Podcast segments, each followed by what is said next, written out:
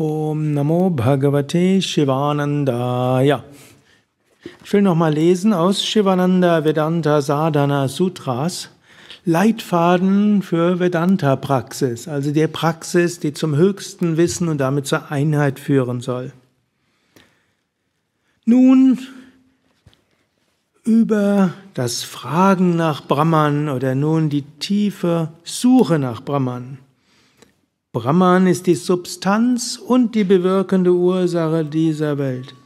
Brahman, das Unendliche, ist ewig und unveränderlich. Das, was die Wirklichkeit verdeckt, ist Maya. Und das, was unser wahres Selbst verhüllt, ist Avidya, die Unwissenheit. Das Erlangen ewiger Wonne und die Beseitigung allen Leidens wird genannt Moksha, Befreiung, Erleuchtung. Erkenntnis der wahren Natur führt zur Befreiung. Die vier Mittel zur Befreiung helfen, Erkenntnis zu bekommen. Bis dahin sind wir Montagmorgen gekommen. Erkenntnis kommt durch Shravana, Manana und Nididhyasana. Brahmakara Vritti löst Avidya aus. Meditiere, ich bin Brahman, das ist Aham Graha Upasana. Gut, die letzten drei Verse will ich etwas erläutern, mindestens einen davon. Erkenntnis kommt durch Shravana, Manana, Nididhyasana. Das sind die drei Schritte, bevor wir dann zu Anubhava kommen. Und Anubhava heißt die Verwirklichung. Shravana heißt hören. So, was ihr jetzt gerade macht, ihr hört, was ich sage. Falls ihr das hört. Aber wenn ihr das hört, dann macht ihr gerade Shravana, ihr hört. Und natürlich, hören heutzutage geht nicht nur über einen Menschen, der vor euch sitzt, sondern man kann auch lesen. Buchdruckkunst ist schon vor ein paar hundert Jahren erfunden worden. Man kann Videos anschauen und so weiter. Man kann hören darüber. Also erstmal braucht man Input. Man muss natürlich auch gucken, es gilt ja allgemein, wem hört man zu. Hm, auch, es gibt auch alle möglichen Lehrer, die alles Mögliche sagen. Und so ist es auch gut, dass man erstmal überlegt, wem hört man zu.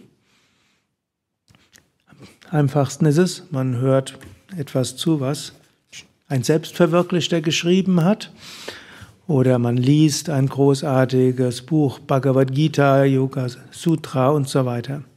Gut, also wir hören zu, aber zuhören reicht nicht aus, sondern folgt Manana. Manana heißt darüber nachdenken, überlegen. Könnte erst überlegen, stimmt das, aber noch mehr, was heißt das für mich und wie kann ich das genau verstehen? Wenn zum Beispiel die vorigen Phase dort hören, Brahman ist die Substanz des Universums und sie ist die bewirkende Ursache. Da gibt es darüber nachzudenken. Und nicht mal nur so, sondern es ist intensives Nachdenken. Was heißt das für mein Leben? Was heißt das für die Erfüllung meiner Aufgaben? Was heißt das in schwierigen Situationen, in herausfordernden Situationen? Also, das ist Manana. Darüber nachdenken. Auch praktisch. Nicht nur denken, sondern gilt es, das auch im Alltag umzusetzen.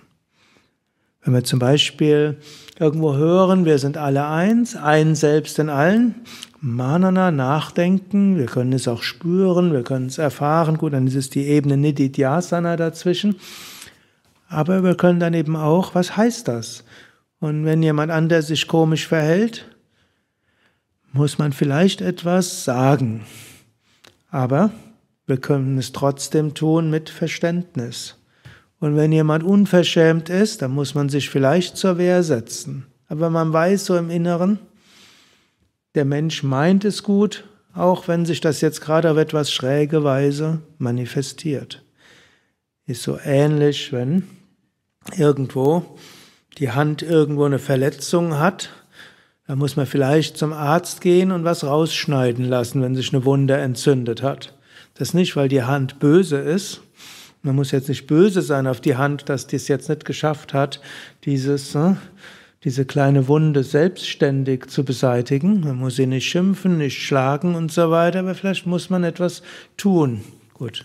Muss nicht so brutal sein. Man kann auch also was rausschneiden. Wenn man klug ist, macht man vorher irgendwie eine Creme drauf oder so ähnlich. Also wir müssen etwas tun. Wir können nicht einfach zur Kenntnis nehmen, ja, die Hand bemüht sich, hat ein Immunsystem. Ja, soll sie doch machen. Ne?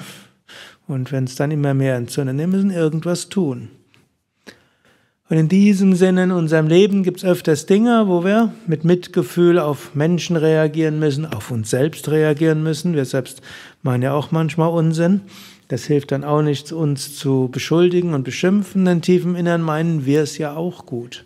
Aber wir müssen die Dinge tun, die notwendig sind.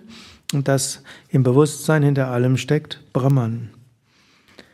Und schließlich Nididhyasana ist fast das Allerwichtigste hier. Nididhyasana heißt tiefe Meditation, tiefe Versenkung.